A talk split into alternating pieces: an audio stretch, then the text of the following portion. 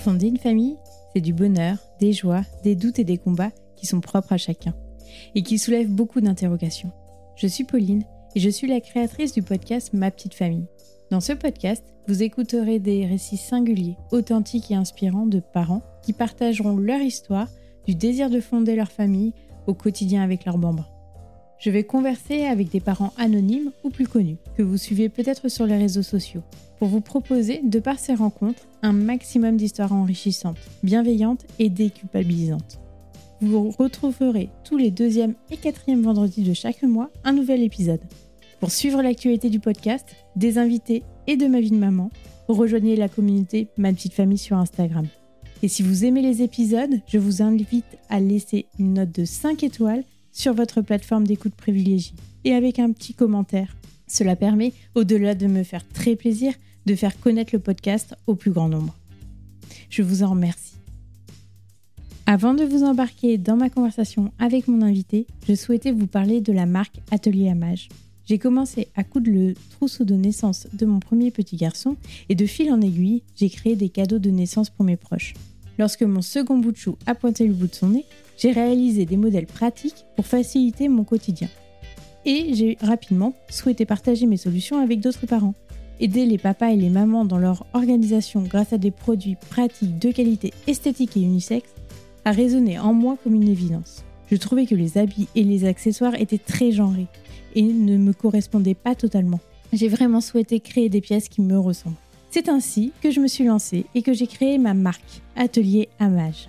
Sensible aux enjeux environnementaux et sociétaux, j'ai fait le choix de réaliser des produits unisexes aux motifs intemporels qui se transmettront de génération en génération et créeront des souvenirs. J'ai ainsi opté pour des matières de qualité et toutes certifiées. Ma première collection, Petit Amour, est composée d'articles porteurs de sens et de poésie. Vous trouverez des accessoires indispensables pour vos bouts de chou et une gamme de papeterie pour garder les souvenirs des importants moments de vie. Je vous invite à suivre le compte Instagram Atelier Amage, tout attaché, pour ne rien rater de l'actualité de la marque. Merci de votre soutien. Maintenant, je vous laisse avec l'épisode. Bonne écoute. Bonjour Marine, merci beaucoup d'avoir accepté de témoigner à mon micro.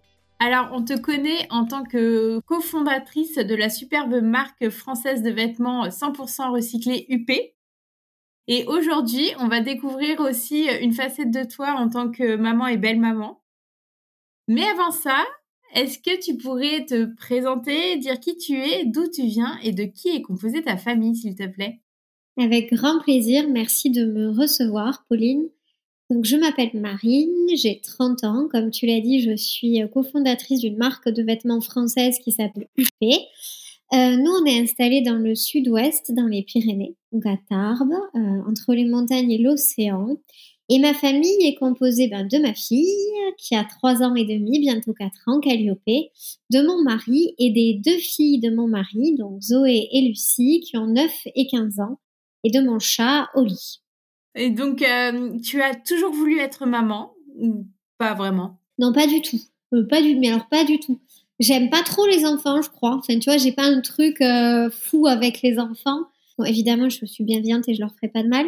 Mais euh, j'ai jamais, autant j'ai toujours eu des chats et j'ai toujours voulu des chats, autant j'ai pas toujours voulu avoir euh, des enfants. Et pourtant, je pense que je fais partie des mamans les plus fans de leurs filles. Je suis vraiment extrêmement fan de ma fille. Mais non, non, j'ai jamais eu un désir de maternité explosif ou non, non, pas du tout. Et comment c'est venu? C'est en rencontrant ton mari? Oui, alors ce que je t'ai pas dit, c'est qu'avec Olivier, donc il s'appelle Olivier, on a 15 ans d'écart. Et du coup, lui, il avait bah, eu une précédente vie euh, où il avait deux enfants. Et quand je l'ai rencontré, donc bien sûr, j'ai rencontré un homme, mais j'ai aussi rencontré un papa. Et c'est vraiment le fait de l'avoir rencontré, d'avoir découvert cette facette de papa, puisque chez moi, le papa, c'était un peu plus compliqué qui m'a donné envie euh, d'avoir un enfant. Et je pense que la rapidité avec laquelle j'ai voulu avoir un enfant bah, tenait de deux choses. La première, c'est l'âge d'Olivier, puisque quand je l'ai rencontré, il faisait 40 ans. Donc c'est pas très âgé aujourd'hui pour avoir un autre enfant, mais l'âge quand même euh, avancé. Donc il y avait cette, euh, ce facteur-là. Moi, j'en avais 25. Et l'autre aspect, c'était de voir la relation qu'il avait lui avec ses deux filles. Je me suis dit bon bah c'est génial, euh, c'est ça, c'est ça que j'ai envie de, de, faire. Et donc je me suis rendu compte avec lui, en découvrant sa famille, de ce que ça pouvait être, et je me suis prise assez vite au jeu de belle maman. Et donc j'ai souhaité moi aussi avoir un enfant. Mes belles filles ont été un déclencheur, surtout une des deux, ont été un déclencheur pour avoir ma fille en fait. Comment t'es arrivée dans, dans ce trio déjà formé? T'as été acceptée tout de suite ou, ou il a fallu quand même du temps? D'abord, euh, t'as pas été présentée tout de suite, je suppose? Non, tout à fait. En fait, nous, on a attendu euh, un peu plus d'un an, un an et quelques mois, avant que je sois présentée à ses filles. Donc jusque-là, je les connaissais, ils me parlaient beaucoup d'elles, puisque du coup, on ne vivait pas ensemble avant cette période-là. Enfin, durant toute cette année, on n'a pas vécu ensemble.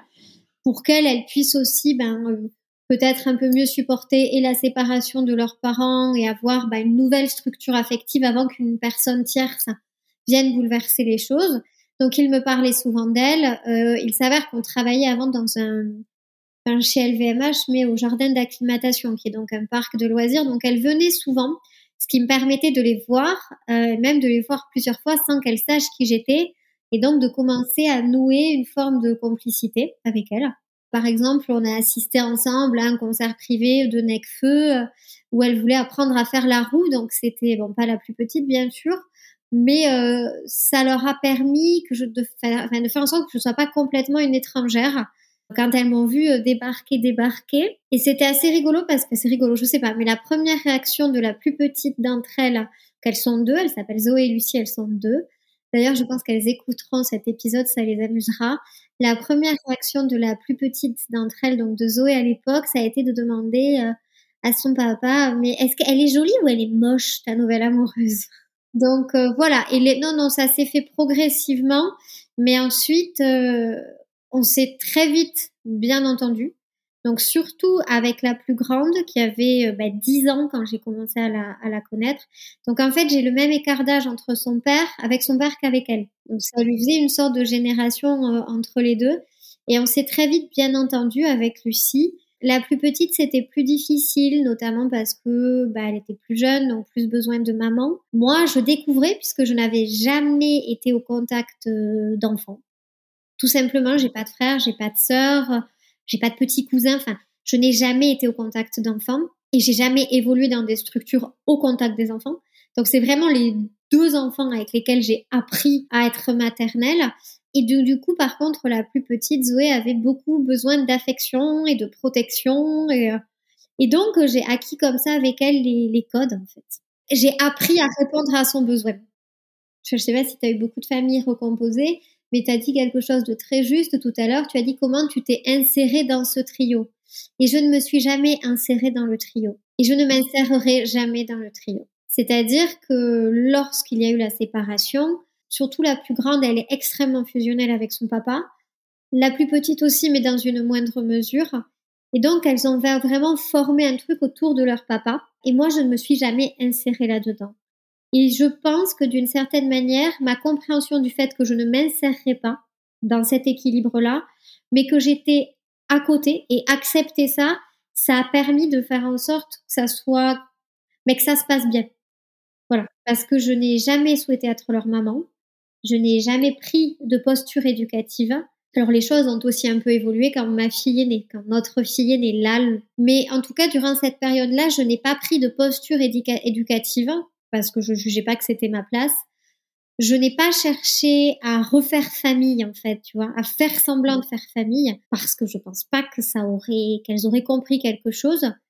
Je leur ai laissé vivre ce dont elles avaient besoin de vivre avec leur père et moi j'étais là dans leur maison, dans leur univers, mais plutôt tu vois, ben, pour ranger, pour préparer à manger, pour faire la partie euh, dessin, parce que moi je dessine beaucoup et la petite aime beaucoup dessiner.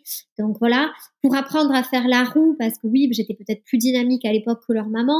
Voilà, pour lire les histoires du soir, pour faire le câlin quand elle souhaitait, pour taquiner. Mais je ne me suis pas insérée dans le trio et c'est pas vraiment un quatuor qui s'est formé. Je dis souvent, même maintenant, parce que donc il nous arrive d'être cinq ensemble, c'est trois plus deux je pense que une des choses qui nous a, enfin, ça nous a pris longtemps à le comprendre, mais quelque chose qui fait qu'aujourd'hui ça se passe bien, c'est de savoir que c'est 3 plus 2 et que c'est ni 5, ni 4 et 1, que c'est 3, qu'en fait, il y a Olivier et ses deux enfants. Et nous, alors nous, on a reconstruit une autre famille qui se mélange, mais qui ne se recompose pas. On, ne fait pas fusion. Et je crois que, en tout cas, dans notre cas, j'avais lu récemment un bouquin dont j'ai pas le titre sur les familles recomposées, mais dans notre cas, le fait de ne pas raconter un mensonge là-dessus euh, aux enfants, ça nous a permis d'avoir quelque chose où elles ont, où il n'y a jamais eu de conflit. Moi, je n'ai jamais eu de conflit avec mes belles filles. Il m'est arrivé très, très, très rarement de devoir les gronder. Bon, je gronde très peu déjà ma fille, mais je pense que je dois le compter sur, euh, sur les doigts d'une main et c'était sur des trucs vraiment, voilà. Même une fois, c'était assez amusant parce qu'elle devait faire des arbres généalogiques pour les pour l'école, tu sais, des choses comme ça ou euh, dans des langues étrangères, tu sais, pour apprendre à dire bon bah qui est qui est qui. Et en fait, alors moi, il n'y avait pas de problème. J'avais une photo et j'étais euh, j'étais Marine. Et euh, je me rappelle lui avoir dit, mais tu sais qui je suis? Elle me dit, mais bien sûr, tu es Marine. Je lui dis, oui, mais qui je suis par rapport à toi? Bah, Marine Je dis, non, Lucie, je suis ta belle-maman. Je suis ta belle-mère. Et elle m'a regardée. Je dis, bah oui. Parce qu'en fait, elle avait plusieurs amis euh, dans son collège à l'époque qui avaient des relations très conflictuelles avec leur belle-mère, tu vois des familles recomposées très compliquées. Je lui dis, mais moi aussi, Lucie, je suis ta belle-mère. Je dis, mais non. Je dis, bah si, si, si, je suis Lucie.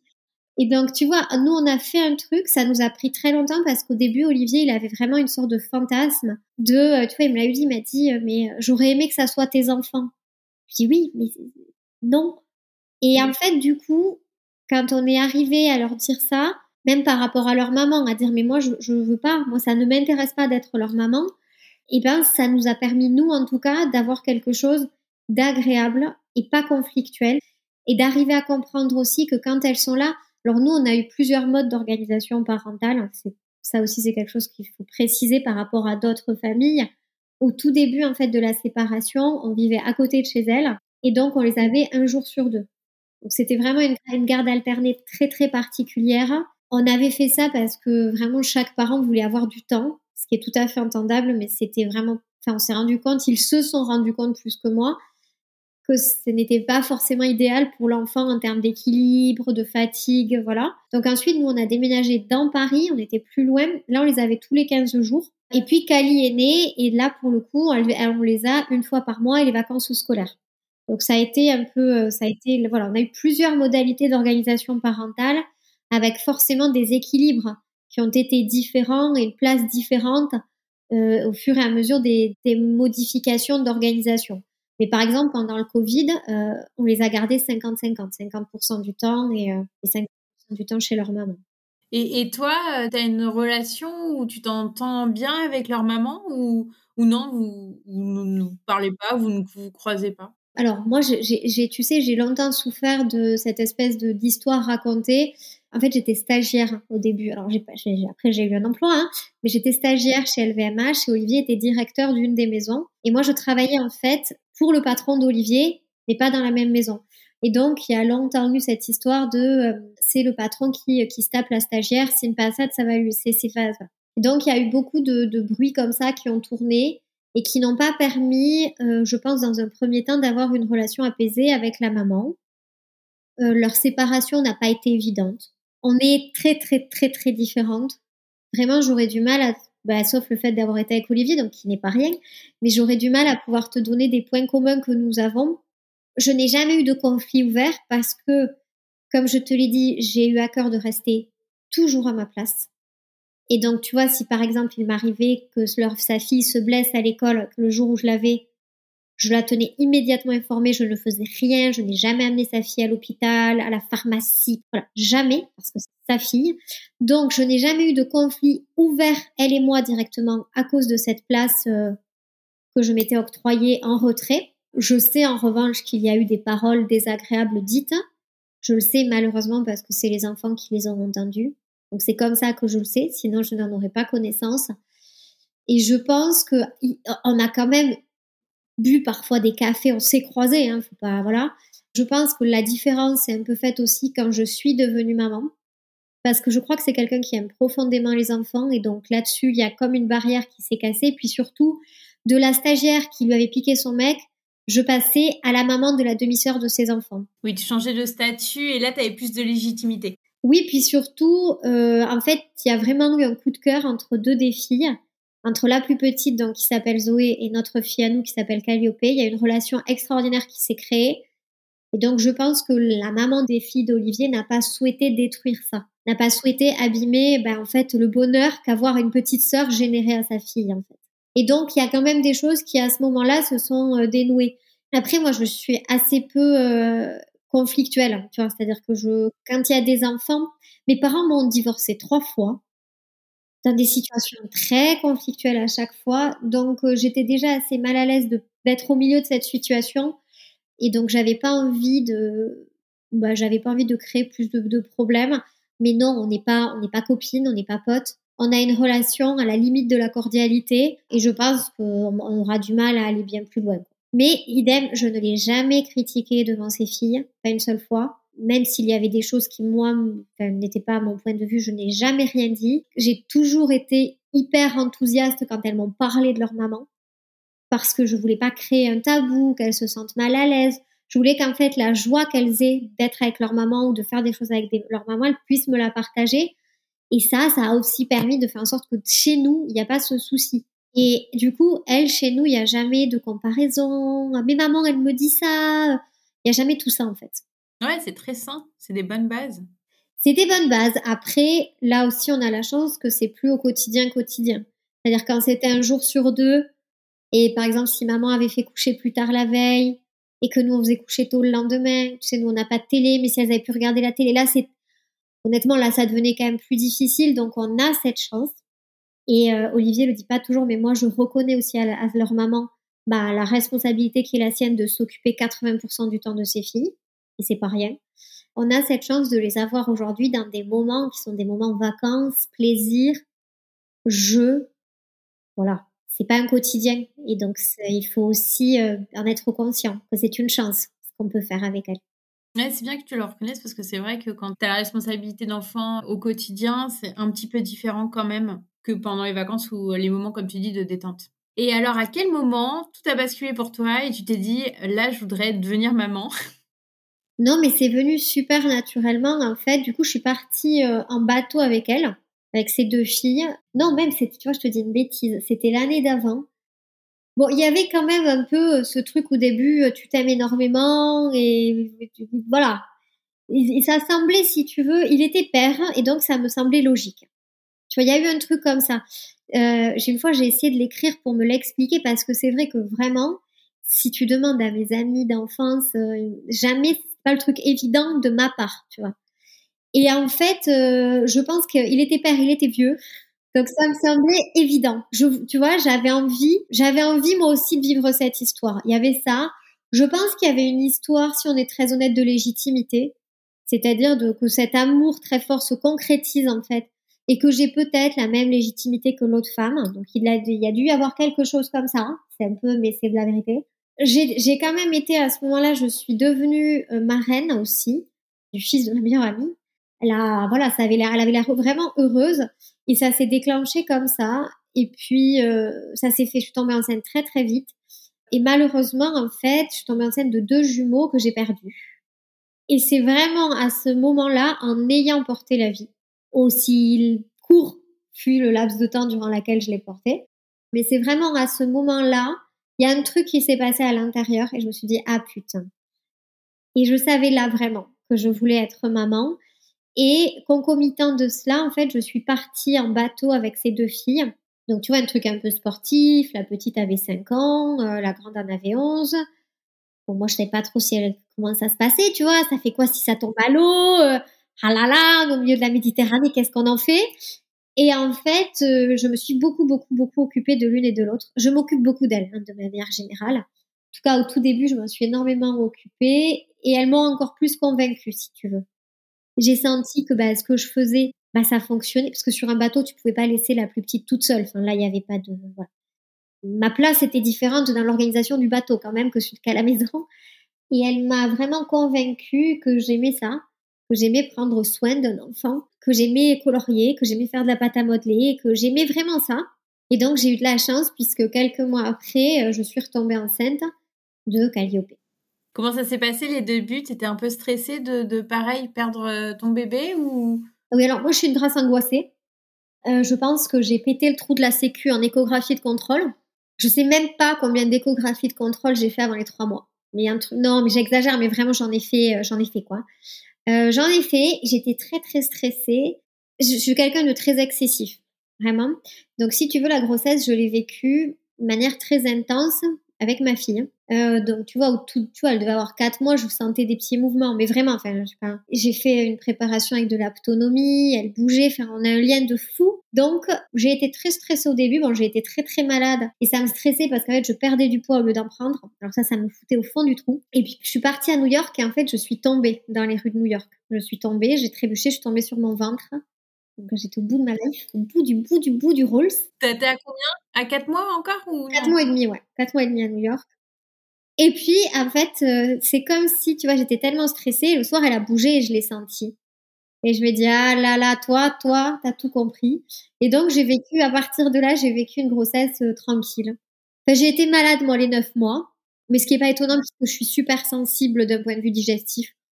Donc j'ai passé neuf mois globalement malade. Voilà, mais c'était c'était pas. Sinon, euh, non non, j'étais. Euh, je savais aussi que les deux premiers, je les avais perdus parce que tu vois, j'ai fait une hémorragie au milieu d'une agence de com à 3 heures du mat. C'est pas vraiment ni la place ni l'endroit où tu es censé être à ce moment-là. Donc quand j'ai su que j'étais enceinte de Calliope, j'ai démissionné en fait.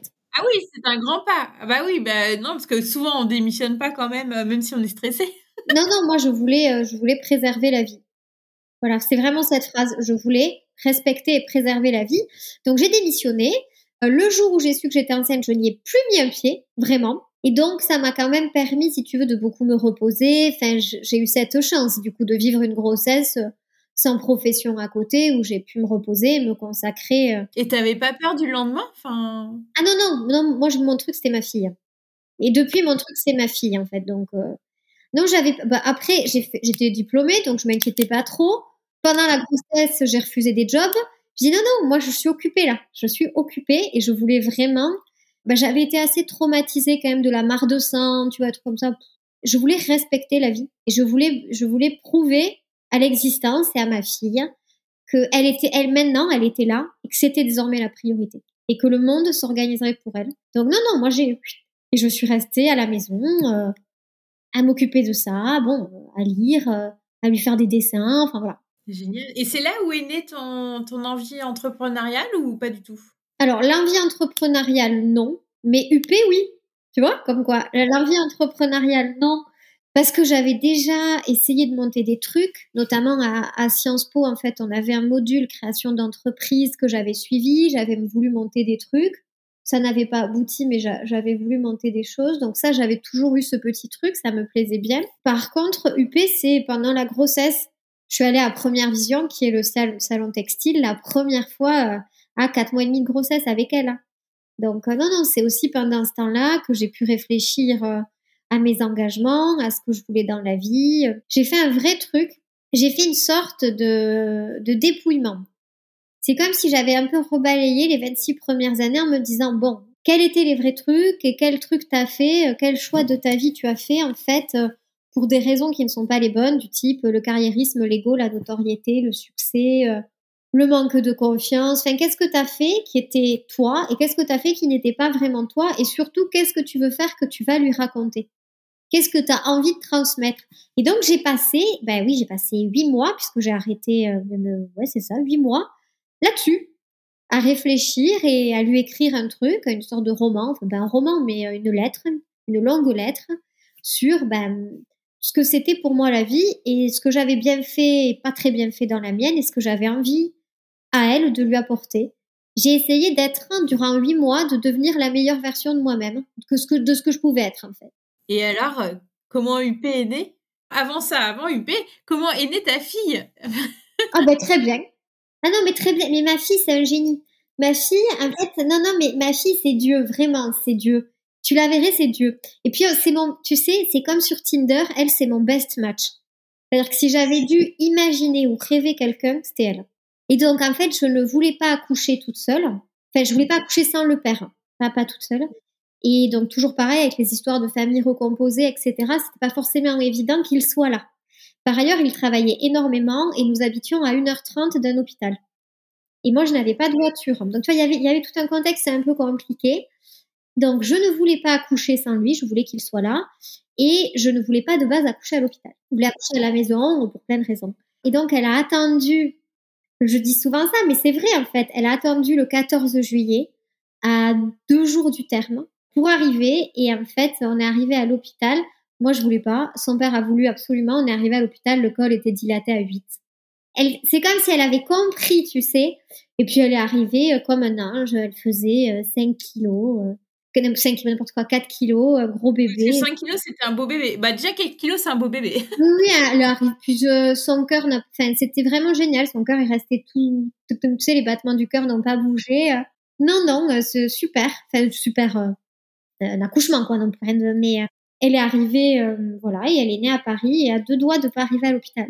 Et les premiers moments, alors là, avec votre cellule à 3 eh ben, Alors, pour le coup, c'est là où, tu vois, on a eu du mal à trouver tous les équilibres au début. Et typiquement, au début, elle est arrivée en juillet.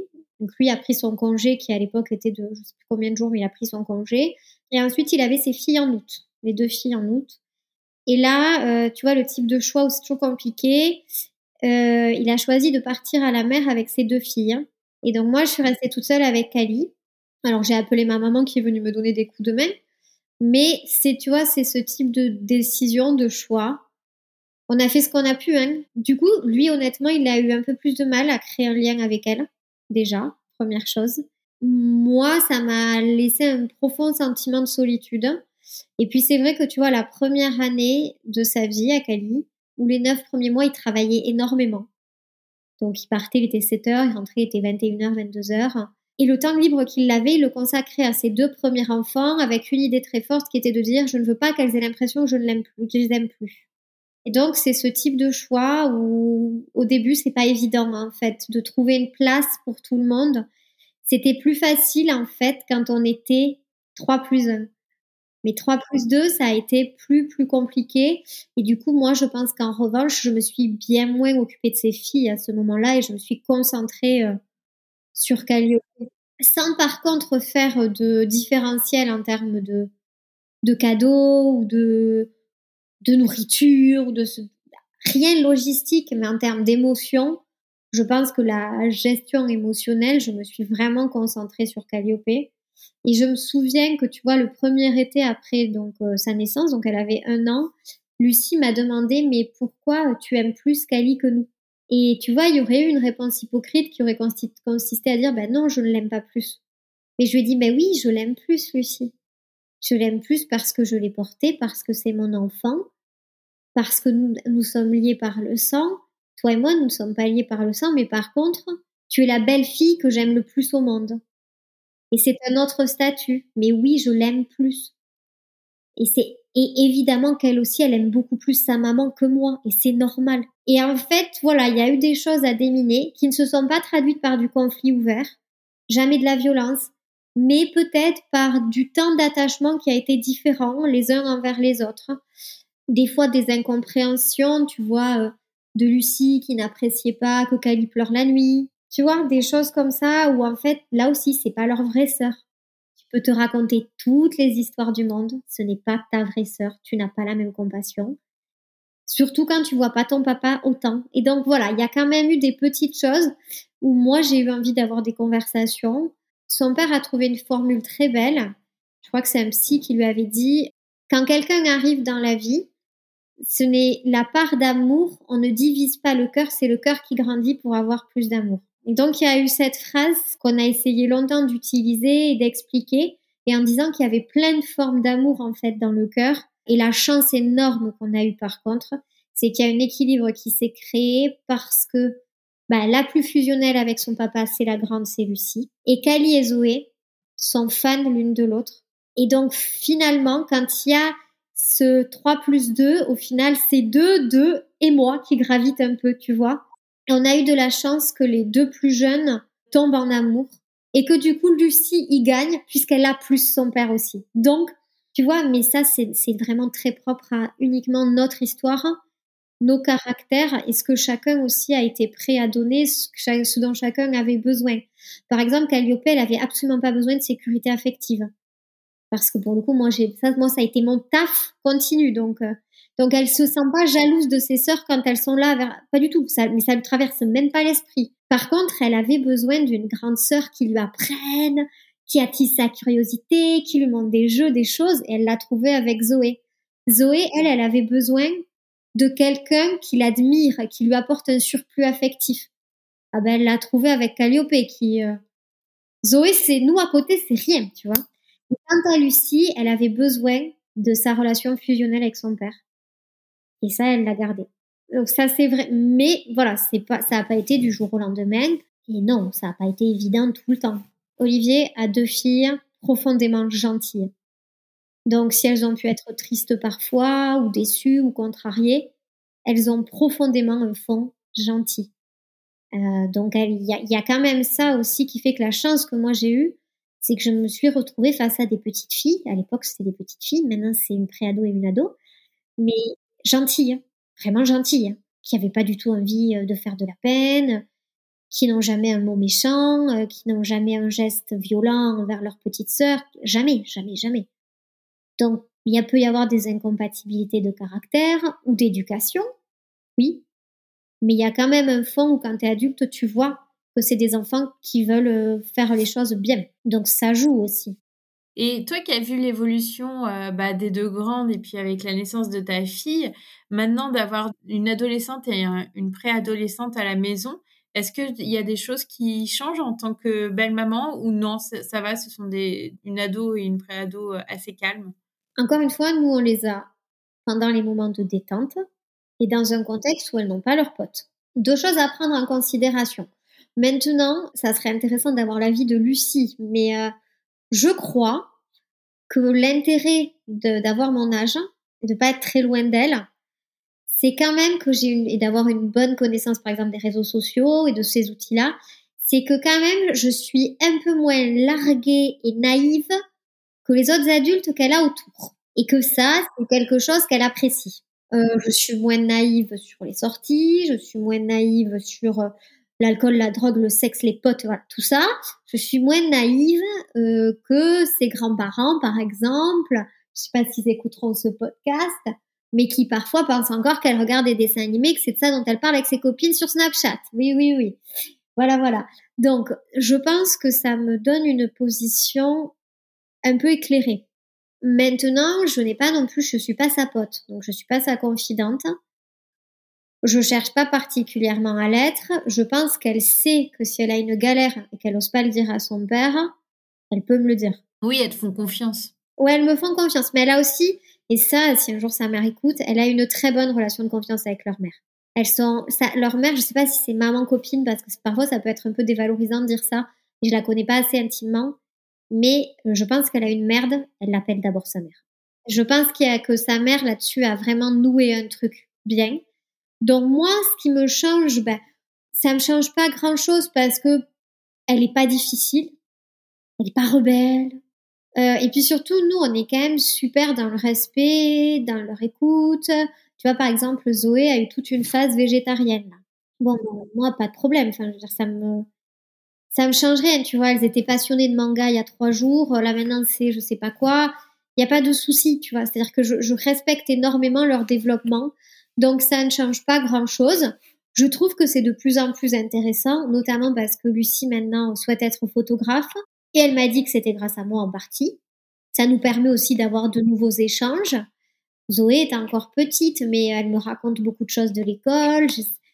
Zoé, c'est, elle est, c'est différent parce que c'était encore une, elle a 9 ans, tu vois, donc c'est encore une petite fille, quand même à 9 ans, même s'ils grandissent vite, mais, mais non, moi, je, suis assez proche, hein, quand même. Je sais ce qu'elle, je, vois qui sont leurs potes, je sais ce qu'elles regardent, enfin, je suis assez proche. Donc, ça m'a pas changé grand chose. J'ai pas encore eu euh, la, la rébellion de, d'une des deux, je te déteste, c'est à cause de toi que mes parents sont séparés. J'ai pas eu ça. Dire que j'étais prête à la voir et dire ok, ok, vas-y, ça va passer, c'est pas grave, ok. J'étais comme, tu sais, comme un peu les crises émotionnelles des, des tout petits. J'étais prête à avoir la décharge et à l'assumer en fait.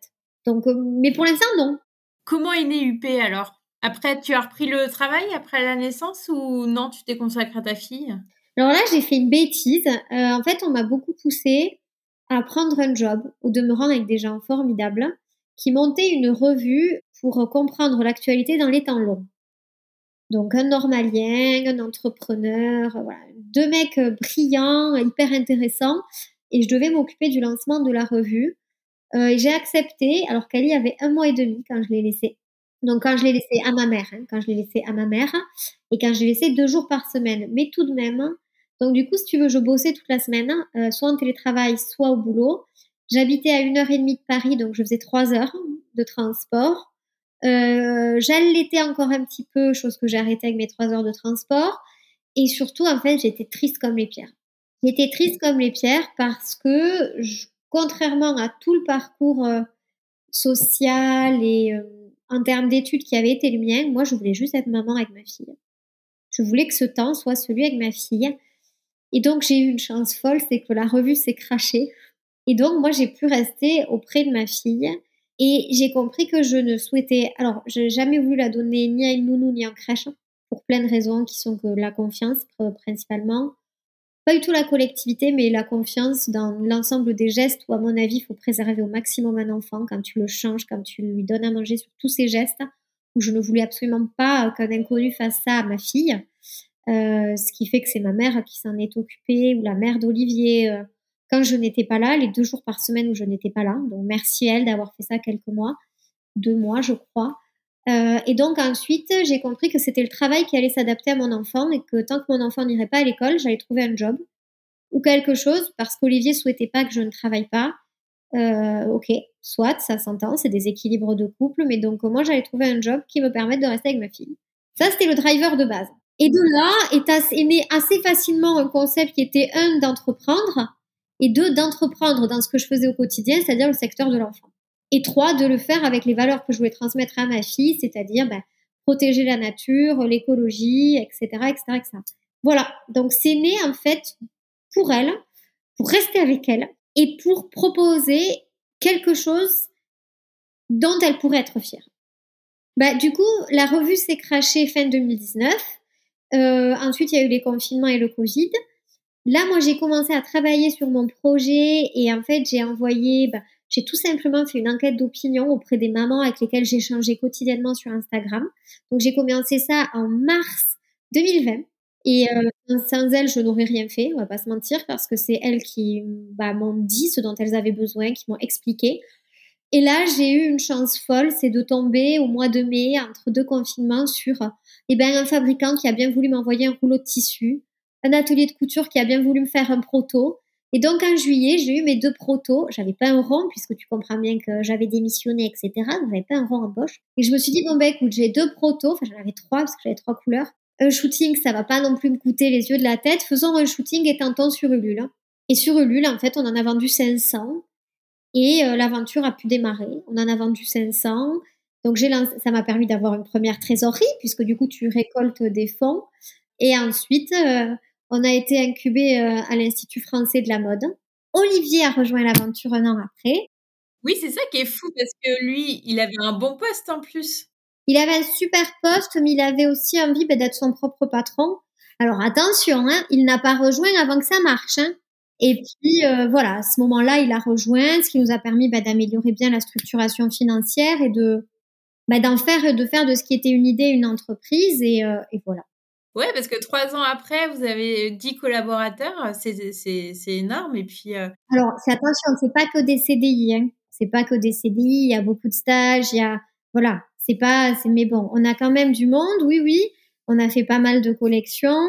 Là, on lève des fonds. Donc oui, oui, on essaye d'avancer. Mais c'est vrai que l'origine de l'histoire, c'est Calliope. C'est beau. Et puis, euh, je suis sûre qu'elle sera très fière de toi. Elle adore. Elle adore UP. Elle, est, se sent très concernée. Elle se sent très concernée quand les salariés sont en retard. Elle vient me le dire. Euh. Elle est très mobilisée pour le. Puis elle bosse pour nous. Tu vois, quand elle fait les shootings, elle est, euh, elle sait qu'elle bosse en fait. Quand c'est moche, elle me le dit. Elle me dit là, c'est moche. Mais quand euh, c'est joli, elle me le dit aussi. Donc ouais, ouais.